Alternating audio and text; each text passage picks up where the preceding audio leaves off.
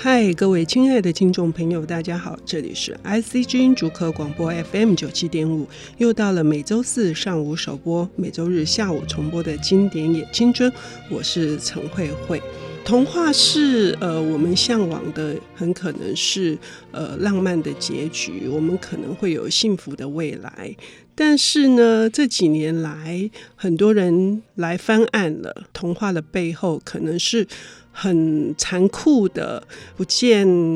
刀光剑影，可是是隐含着一些人性的黑暗面的。到底如何？童话这两个字是我们的呃原始的一些灵魂，或者是祖先的性灵的一种归纳。还是说，它也依然的存在我们的基因里面，呃，影响了非常多人，成为他们创作的灵感，继续让我们看好看的故事以及电影。我们今天邀请到的领读人是阅读推广人，同时也是 Remo 睡醒活在绘本里的专栏作者陈培瑜小姐来到节目中。培瑜你好，慧慧姐好，大家好。哎，很开心哈！我们今天要谈到这个关于呃源远流长的童话，几乎我们每一个人的童年哈，很少会不听到一些耳熟能详的故事，《白雪公主与小矮人》嗯、七个小矮人啊。或者是三只小猪，嗯，还有灰姑娘，对，大野狼之类的哈。嗯、所以呃，今天要谈的，因为童话有很多的是采集而成，那我们是比较熟悉的是像安徒生童话或者是格林童话。培瑜要跟我们谈的是哪一部？嗯，我今天想要跟大家分享格林童话。嗯嗯，但是我选的版本又可能跟大家认识的不大一样，嗯、是英国的作家菲利普普曼。嗯，他在呃前几年出版的一本格林童话，他选了五十三篇他自己特别喜欢的，然后他做了一些他觉得让故事更加通顺的改写。嗯，然后我觉得这本书，我想要念一小段他改写这些故事的用意跟大家分享。因为，呃，我做阅读推广这几年，我觉得，呃，也许是因为我们现在阅读的素材多了，所以呢，很多人会觉得还需要让孩子读童话吗？或是我们大人都已经是大人了，我们为什么还要读童话？嗯，那菲利普普曼大家比较熟悉他其他的作品就是科幻性的小说，嗯，可是呢，他做这个童话的改写，我觉得他其实是在。带领读者再回头看，尤其是成人读者再回头看你小时候读过那些童话，你怎么样呃再回去消化它？那他其中有一段呢，他说他写这个书的原因是想要把这些故事用最好的、最有趣的方式呈现给读者，并且呢，他自己在写的过程当中，他试图的清除所有阻挡故事自然发展的障碍。嗯嗯，那很多人就想，哎，菲利普普曼来改写，那他会不会把场景搬到现代？然后说话的方法也有点改变，或者是加上一些我们比较理解的现代生活的元素。但是他说他不会这么做，嗯，嗯，他还是希望大家保留原本小时候你对这些故事的认识跟想象。嗯嗯，呃，我所以，我今天想要介绍这本书是，是我当时看到这个书出版的时候，我第一时间还没看书，我就先买了。嗯，出版社一定很喜欢这种读者。嗯，那其实因为我非常喜欢这个作家，那我相信由他来诠释。格林童话一定会有一些不同的味道，所以我就买。买了回来之后，我看了之后，然后我也跟我的孩子分享。那我自己觉得有很大的收获。等一下我们可以谈一下，这样。刚刚培瑜说了几个很重要的重点哈，它不是一个大幅度的改写，呃，它保留一些它的节奏。然后他的一个直白的叙述的手法，它不会增加一些枝叶哈，嗯、因为童话的进展本来就是一个几乎是以故事为主的。如果我们要把它挪到我们比较习惯成人比较习惯看的小说，会有很多的人物的塑造等等。嗯、所以刚刚说的不会有任何的更动，我我是在保留我们阅读童话的时候。他想要传达出来的是一个什么样子的呃旨趣呢？我自己读完的时候，我觉得它很像一面镜子。嗯嗯，例如说，我当时在读这本书的时候，就是快要四十岁了。嗯，然后我觉得人生到了四十岁，好像是一个很重要的，要开始整理自己生活中，或者是整个人生成长到四十年的这个比较黑暗的阴暗面的时候。那因为当时我也读了和和准雄的书，所以我就开始用那个观点来对照。呃菲利普普曼他改写的这些格林童话。嗯、那我觉得他映照出一个很重要的观点，就是其实童话本来就是在帮助人们在小的时候从幼稚慢慢走向成熟。嗯，嗯那尤其是当我四十岁再回去看的时候，我就更发现里面有很多这样的东西。然后我觉得他也让我们看到很多。我们如何在童话当中看到自己的生命经验？尤其是当你长长大再回去看，你会发现说：哇，原来我小时候读的小红帽。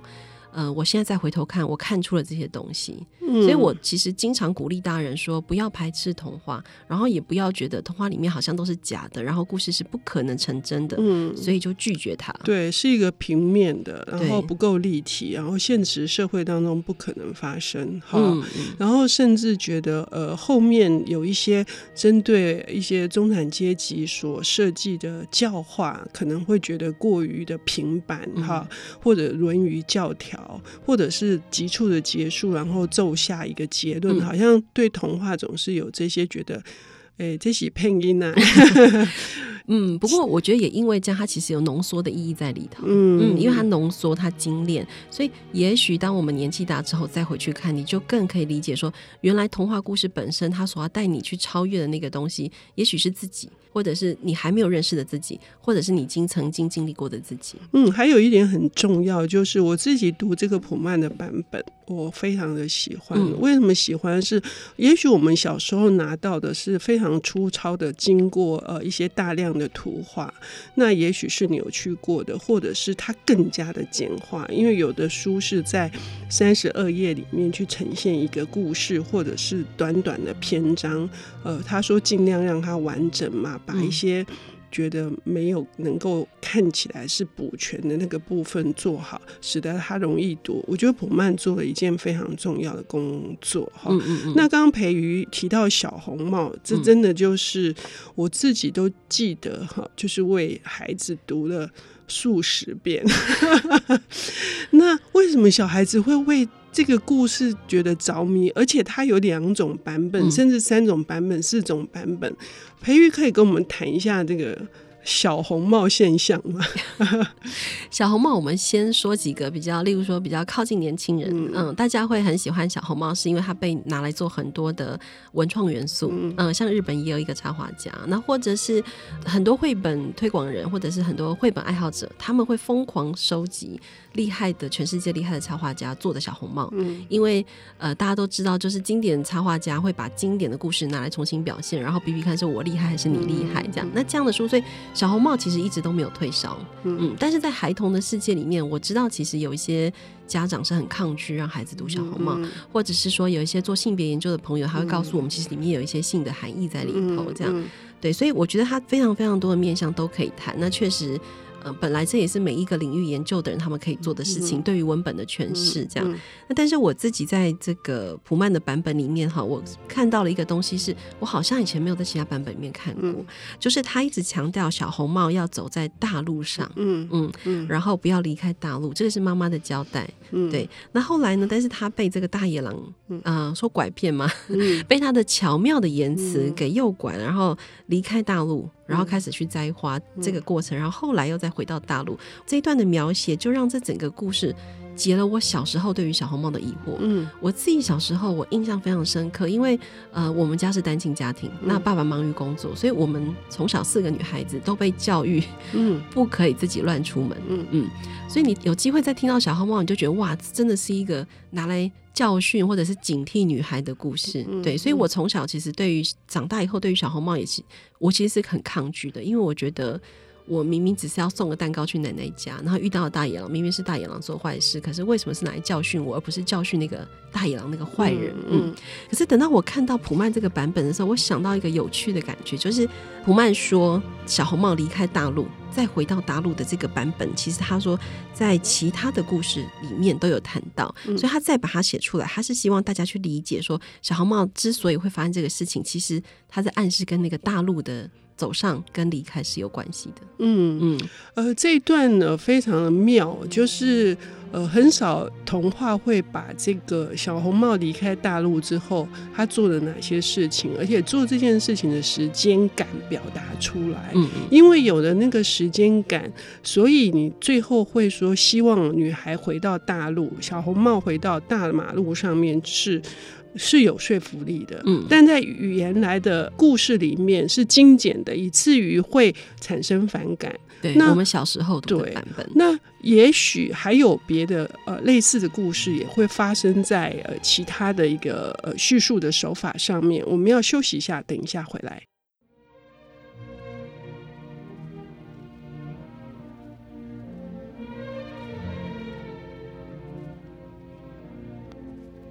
欢迎回到 IC 之音竹科广播 FM 九七点五，现在进行的节目是《经典也青春》，我是陈慧慧。今天邀请到的领读人是阅读推广人，同时也是瑞木睡醒活在绘本里的专栏作者陈培瑜小姐。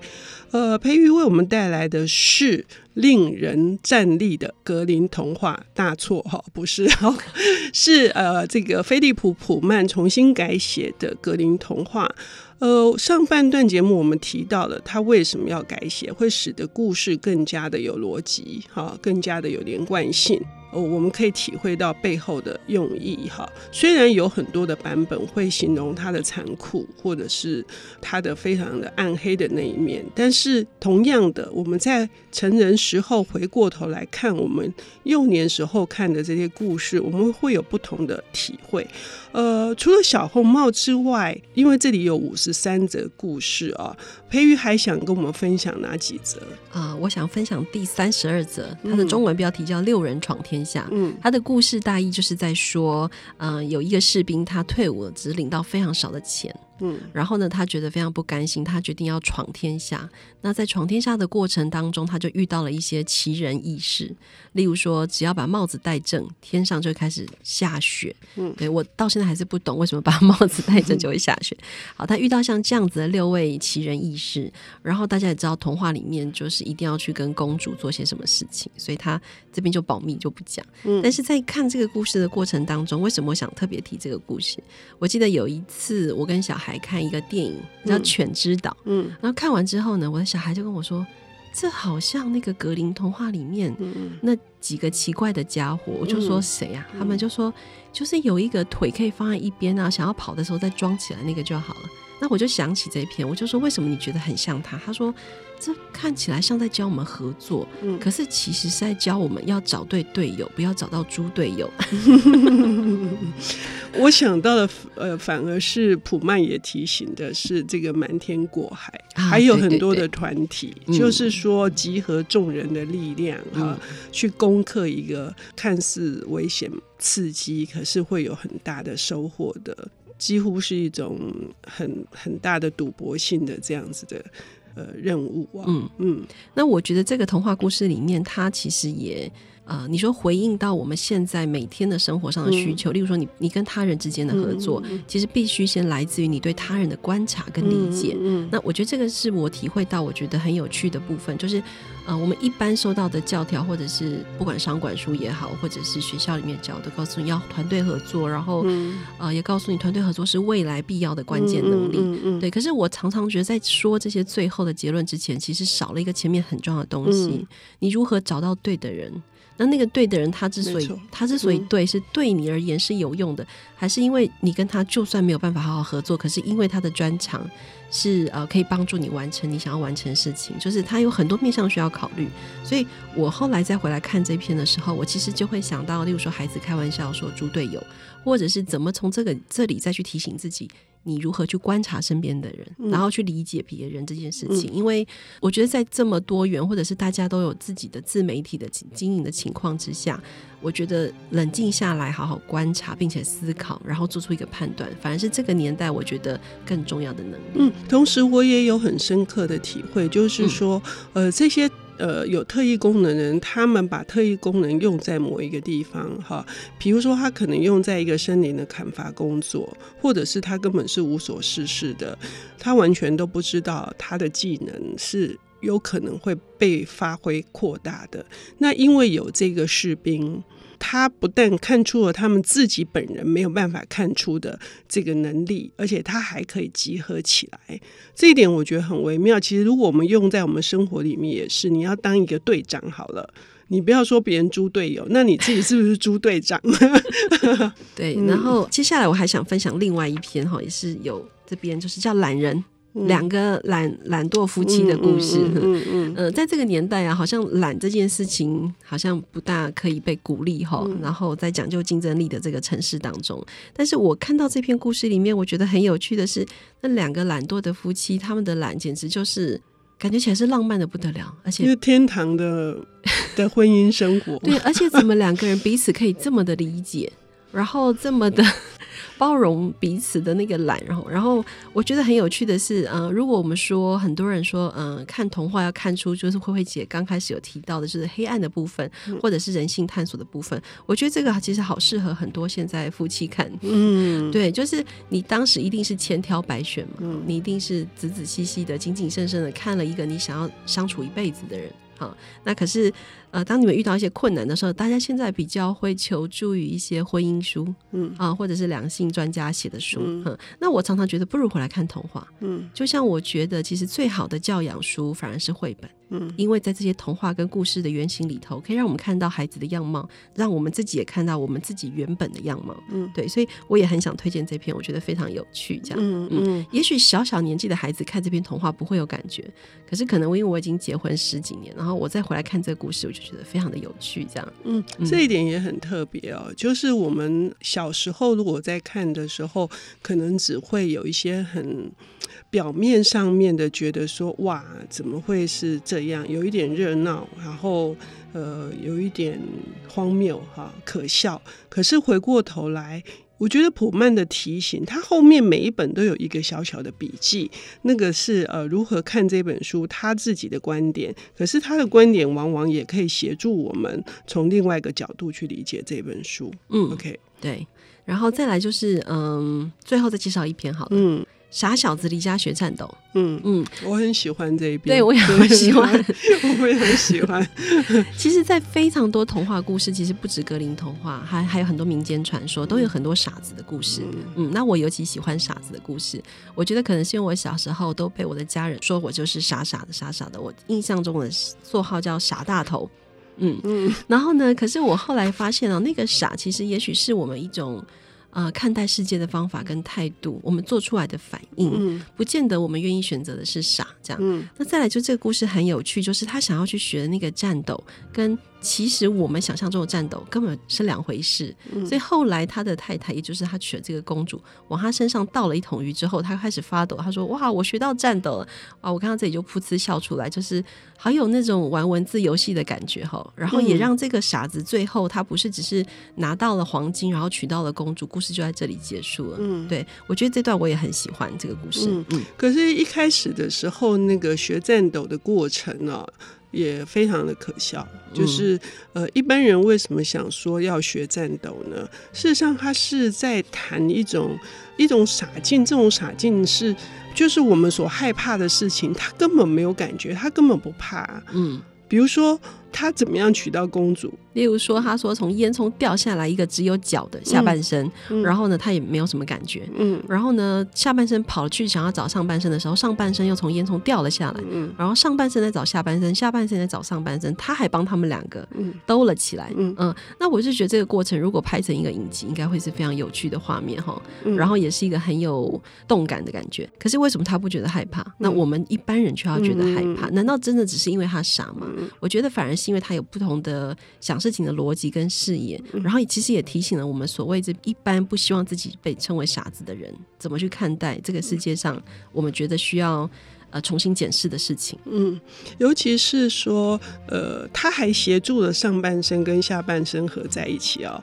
对不对？对，就是说，虽然他是傻子，他还是做了好事啊。然后。呃，那种不害怕、不恐惧，我觉得还有一点就是，我们其实常常受限于我们的自自我暗示哈。很多的时候，包括他那个聪明的哥哥，当呃听到鬼故事的时候，根本还没听到内容，就已经怕起来了。那我们也是一样，我们也是呃是杯弓蛇影，或者是当有人会声会影的时候，我们自然而然的就会产生那个恐慌。嗯，呃、然后其实我还想特别提。一开始，他的父亲非常的讨厌他，甚至要把他赶走的时候，给他五十个银子的时候，还说绝对不要告诉别人你是我的儿子这件事情。其实我觉得这里面也让我看到，就是我们每一个成长中的人，或是已经成长成大人的人，我们跟自己原生家庭的关系。嗯，所以我觉得普曼他花了一些篇幅在描述父亲，不只是哥哥，父亲对他的态度，然后甚至这个傻子他出去之后，他真的也遵照父亲的指示。不告诉别人他的父亲是谁，我觉得这也是一个很有趣的点，嗯、大家可以想一想。嗯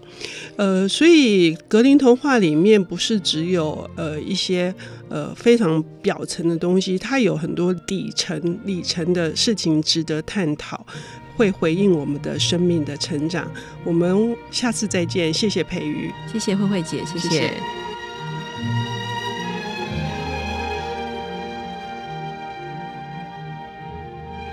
本节目由 IC 之音与瑞木读墨电子书联合制播，经典也青春与您分享跨越时空的智慧想念。